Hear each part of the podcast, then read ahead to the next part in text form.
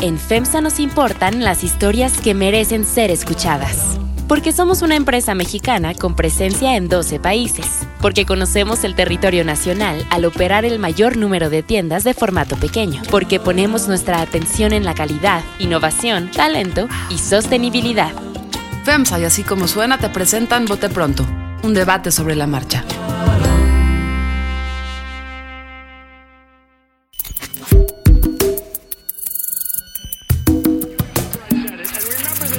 Carlos Puch.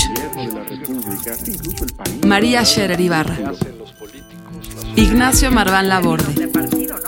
Jesús Silva Herzog Márquez.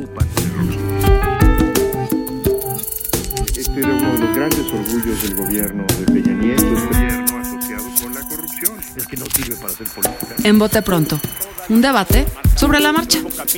Bienvenidos a este Bote Pronto. María Scherer, ¿cómo estás? Hola, buenos días. Jesús Silva Herzog Márquez, ¿cómo estás? Hola, Carlos. Quiero arrancar con Nacho Marván porque siempre hay pláticas previas y me interesa mucho lo que tiene que decir Nacho Marván.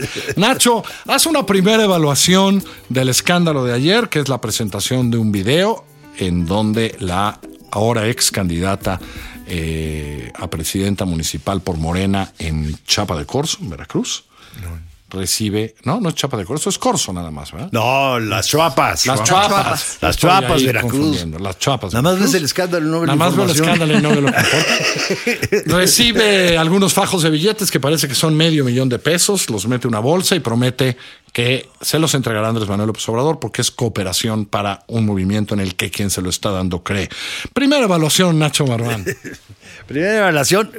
Bueno, primero para nada es un bejaranazo como lo están planteando. Creo que es un, pues es un hecho grave para, para esta mujer. Este reacciona relativamente rápido en el sentido de que este re- renuncia y demás. ¿Hasta dónde va a pegar Andrés o no va a pegar Andrés? Mi evaluación, digamos, es que más o menos las cosas quedan quedan este medio tablas. Puede haber reaccionado mal Andrés o lo que tú quieras, pero no veo que vaya, que vaya, que vaya creciendo, no solo por el monto del dinero, sino porque es algo bastante más indirecto y lejano de lo que fue en su momento, digamos, Bejarano y Ponce en el, en el 2004. ¿no? Esa es una, una primera evaluación. Una segunda es el problema del dinero, en este, del dinero en efectivo que corre en las campañas. En noviembre de 2015 iba yo en un trayecto de coche y estaba Sergio Sarmiento entrevistando a Agustín Cáceres. Y entonces Sergio, preocupado por la inflación y demás, le pregunta a Agustín Cáceres de por qué había crecido el circulante. Y entonces con toda tranquilidad y sin ninguna este, aspaviento, sino como algo normal, Agustín Cáceres, gobernador del Banco de México, le dice a Sergio Sarmiento, es que fue año electoral. Y eran elecciones no presidenciales, federales de diputados. ¿Y sabes cuánto crece la masa monetaria, digamos, circulante en, año, en, en ese año electoral? 30%. Sí, nomás. Ok. no. Sí, nomás, No, digo, no, nomás, eh, crece mucho, no hagamos la causalidad directa. Había otras razones en el 15, entre otros la reforma Pues fiscal la que, que ha dio, subido. el- la el- que dio, la que dio, la que Sí, yo sí. oí de Agustín Cáceres es esa. Inclusive una alumna nuestra de Sí, sí. periodismo iba a hacer la investigación, ya no sé qué haya parado, pero sí te da idea de la cantidad de dinero en efectivo que circula, que finalmente no hay manera de revisar. Pero sí, podemos hablar de las causas generales, pero concretamente hay contexto. unas imágenes, hay un audio, hay un escándalo que desde luego no tiene que ver con lo que sucedió con Bejarano, no es una mujer cercana a Andrés Manuel López Obrador, pero son videos que refrescan esa memoria, que para muchos electores que ni siquiera estaban presentes eh, en tiempos de la jefatura de gobierno de Andrés Hace Manuel 14 López. Obrador, les eh, contrasta con la imagen de santidad que quiere presentarnos Andrés Manuel López Obrador como esta ave de plumaje purísimo a la que no le pueden arrebatar. Dijo ayer, la gloria. No me podrán arrebatar la gloria, dijo. Sí, sí, me podrán arrebatar triunfos. No. El no, triunfo, pero no la pero gloria. no Hoy, la hoy Héctor de. Mauleón, hoy Héctor de Mauleón hace un recuento. Son tres escándalos, uno fuerte, que además se resolvió con la, conforme a la ley. uno supuesto. Y el de ayer, tres escándalos en 15 años. Sí, Nacho, pero yo creo alguien que, que, ha estado activo, no alguien que ha solo- estado activo no 15 solo, años en no política. solo hay que ver para atrás, ¿no? Exacto. Yo, lo que yo pienso es, no, no se puede medir el daño ahora mismo. Lo que, lo que viene es lo importante, ¿no? Esto es, parece, ¿no? O- Que, que hay más videos por ahí, seguramente lo sabrás y no se manu- manufacturarán pronto porque no será la última candidata que reciba eh, dinero en efectivo. Y eh, creo que Ricardo Anaya dijo, ¿no? Que, que se le había caído a López Obrador el teatrito de la honestidad. Y esa es, o ha sido hasta ahora en esta pre-pre-campaña, su ventaja competitiva. ¿No? Entonces, este es, como- es, es un ataque directo al- a, lo que es hasta Mira, a ahora. Sí, su ventaja. a ver, espérame, yo, no, yo no sé qué Espera, vaya, yo no sé qué vaya a pasar. Nacho. Yo no sé qué vaya a pasar. Yo sí viví, digamos, el efecto inmediato, incluso en encuestas en el 2004.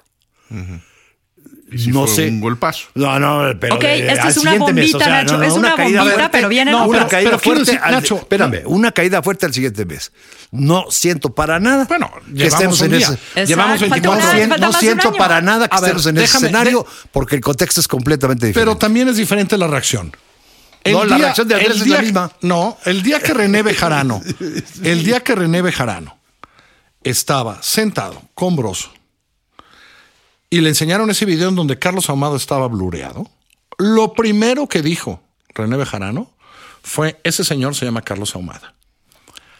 Ayer, hoy, 24 horas después del escándalo, no nos ha dicho la en señora la mañana lo dijo Loret. qué dijo.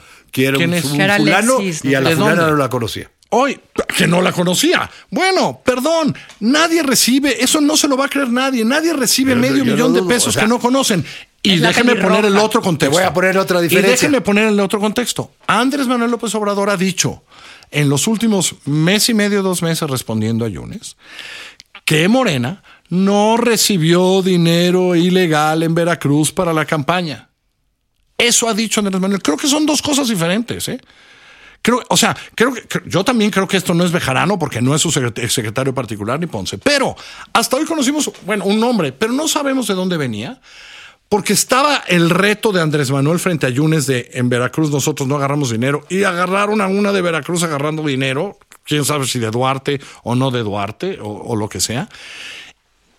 Y que y que la sorprendieron y que lo hicieron y que la, la trampa, y no creo que sea una trampa, pero que el armado lo hicieron también, que completan el video con un, un par de provocaciones frente a Andrés Manuel López Obrador, tanto en el meeting, que hace que Andrés Manuel vaya y Como la abrace salida. para que ahora que diga, no, yo no la quiero, y después la defienda diciendo tal.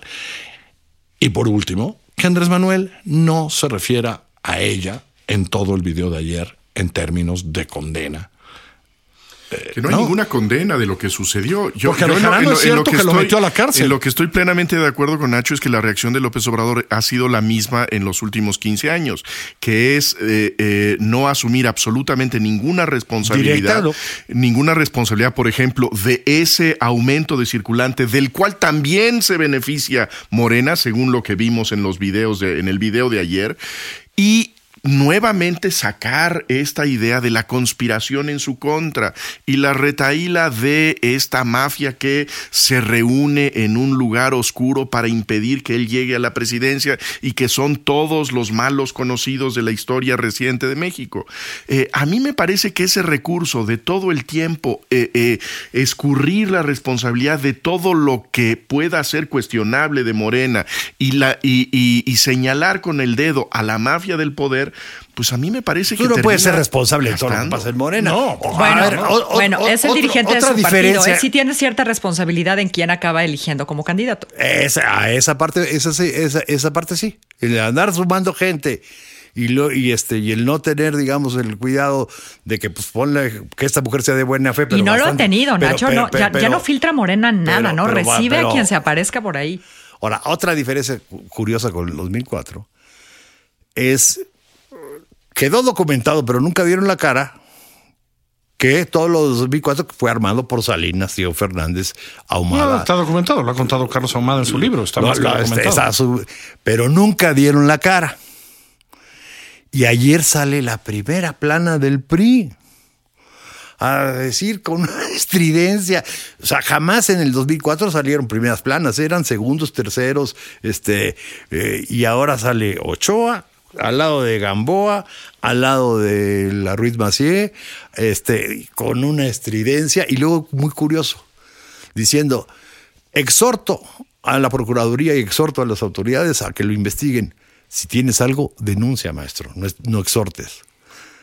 Bueno, salió también, digo, también salió la primera, pla- la primera plana del PAN, es decir, y el PAN y Ricardo Anaya hace una insinuación No, pero- complicada que tiene que ver como la que hizo Enrique Ochoa, que tiene que ver con dinero del crimen organizado. No, y ese- ese- ese mismo. fue También- Anaya. También es Anaya y es Pues que, y denuncien, Ochoa en el que denuncien y no digan Chucho, y no hagan Chucho, exhortos. Pero no es de sorprender que los adversarios de López Obrador traten de usar esto. También sorprenderse porque el PRI quiere eh, eh, No, no, hacer no. más ruido de esto. Sorprenderse que el PAN quiere exhibir a López Obrador Estamos en como la un lucha hombre que se le cae sorprendo, no. le- el, el mayor argumento que es la lucha contra la corrupción. Eso es natural. Que sorprende, lo no que es me- no es de no, eso no me Entonces, sorprende. Eso no la- es- la- eso- la eso no me respuesta de. López Obrador siempre es la del hombre que se indigna con la mera sospecha de que pueda haber algo incorrecto en su campaña.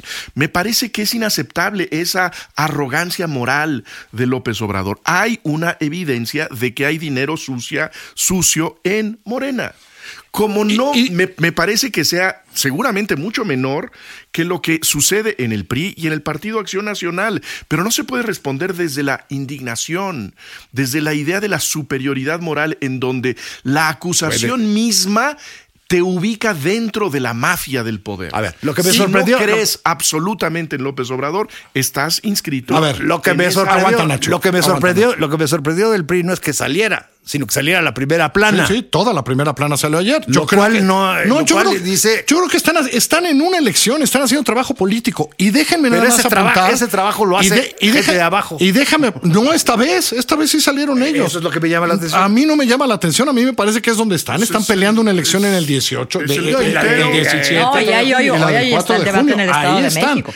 Y déjenme apuntar algo por lo cual este optimismo de morenista de Nacho no me parece el correcto. En el 2004 Andrés Manuel López Obrador era muchas cosas. Era el jefe de gobierno, era un jefe de gobierno que hablaba de todos los temas, era un jefe de gobierno que estaba, que estaba construyendo, que estaba administrando una ciudad, una que era una ciudad pública. que funcionaba de cierta manera, eh, que hablaba de seguridad, hablaba de economía. Desde el 2006 y sobre todo desde el 2012, Andrés Manuel nos ha querido decir, porque si uno lo lee está clarísimo, que todos los problemas del país se corrigen con la honestidad. Que los problemas de presupuesto se van a corregir porque ya no va a haber corrupción y entonces eso le alcanza con 250 mil millones de pesos que va a invertir aquí. Que el problema de la seguridad tiene que ver con un problema de, de- de honestidad porque entonces si ya todos somos, yo, si yo soy honesto, todos somos honestos. Sí me parece que cuando has construido y creo que no había hecho mal Andrés Manuel porque había construido en contra de los otros y le salió muy bien cuando nos enteramos de las Casas Blancas. Pero cuando llevas seis años o diez construyendo con un tema y has dicho que la solución para el país es la honestidad, este golpe tiene otras consecuencias diferentes. ¿eh? Su, su- Ahora, otras una cosa que dices tú. eh, no solamente hay la bandera en contra de la corrupción, sino que la receta es solamente la confianza en el magisterio moral. En que yo no soy Manuel corrupto, como lo dijo ayer. Como yo no soy corrupto, ese ejemplo eh, cundirá. eh, eh, en, en mi partido primero y después en el país. Evidentemente Bueno, no. ese voluntarismo. No, y otra cosa. un- María. Hablábamos, hablábamos algo- hace un, Sí, hablábamos hace un momento de, de, la, de la mala capacidad de respuesta de López Obrador, ¿no? De, de- de cómo contesta tan mal. Y esto, eh, comploto no, eh, armado no, el video responde mal y, y- y con varias provocaciones de estas va a tropezar y va a cometer un error importante. Si esto, Nacho, yo insisto, ¿no? Yo creo que eh, no hay que medir solo la, la importancia aislada, ¿no? De, de- de- de este golpe, ¿no? Sino eh, es el primero de varios que vienen. En una de esas va a cometer un error muy grande si no aprende a contestar de otra manera. Y, y no, no asumir la responsabilidad, pero puedes contestar mejor. Ahora, Morena no contesta mal. Separa de inmediato la candidatura y se- le quita la, el- la, di- la di- la diputación y entra el proceso de, de- de investigación. Eso creo que se dio de inmediato. Sí, por cierto, la y FEPADE puede funcionar. está investigando. O sea, lo peor que puede ser en un escándalo es negarlo Y este y ahí el, es- el escándalo crece. Creo que las cosas se están saliendo, digamos, este, re- reaccionando rápido y vamos a ver de qué tamaño es el escándalo. E insisto, no es el- la magnitud, de todas otras cosas, porque no hay dinero público, que lo que No hubo en el cercano, 2004. ¿no? No- no- Ni es, no es ni es No persona cercano. sabemos de dónde viene ese dinero. ¿no? Sí, la verdad es que no sabemos. No Alguien que sabemos sí nada. investigue de dónde vienen. Y la última pregunta para salirnos, eh, y una vez más, es cómo construyes tus candidaturas y cómo construyes tus narrativas. Si tú has construido a una candidata a partir del partido y de Andrés Manuel, mi última pregunta, y sean muy rápido, sé si esto va a tener algún impacto con Delfina Gómez, que hoy, por cierto, amanece en reforma muy bien posicionada.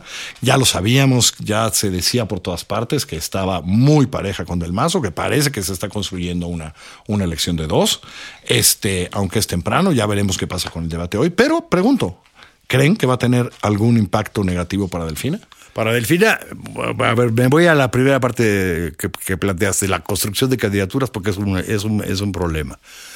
Aparentemente la candidatura de Delfina como candidata es una cosa sólida. Primero fue presidenta municipal, luego diputada federal y de hecho, bueno, pues tan es buena candidata que ve dónde está posicionada.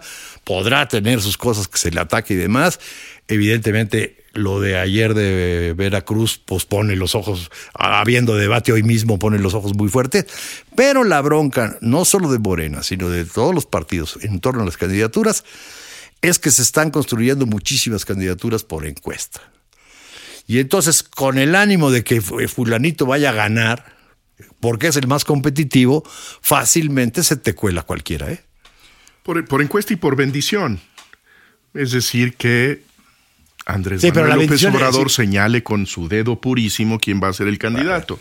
Yo, yo creo que eh, el, eh, Espérate, sí, Morena está enfrentando los problemas de su éxito. Morena es un partido que ya tiene una perspectiva de ambición presidencial, en donde tiene eh, eh, una plataforma extraordinariamente eh, favorable para las elecciones locales y nacionales y, y no tiene una buena aduana. Eh, tendrá seguramente muchos problemas si no tiene capacidad para ponerle un filtro a quién entra y quién deja fuera. María, Eh, ese es Yo creo que sí, Ese yo, es yo un creo que en una yo creo que en una competencia tan cerrada, cualquier cosa potencialmente puede hacer daño. y aunque sean dos puntos, dos puntos hoy a Delfina, como la vemos de pegada con Alfredo del Mazo, puede, puede, puede importar. Gracias, gracias María. Gracias. Jesús, gracias, Gracias. Nacho. Esto es Bote Pronto, nos encuentra todos los martes en Así Como Suena, que les vaya muy bonito. Que no sirve para hacer política. Vote pronto. Un debate sobre la marcha. En la historia de México.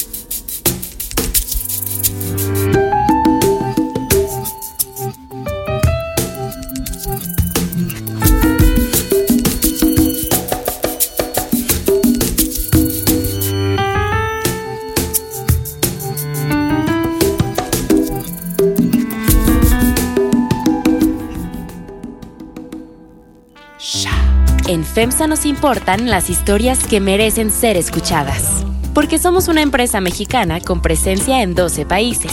Porque conocemos el territorio nacional al operar el mayor número de tiendas de formato pequeño. Porque ponemos nuestra atención en la calidad, innovación, talento y sostenibilidad. FEMSA y así como suena te presentan Vote pronto. Un debate sobre la marcha.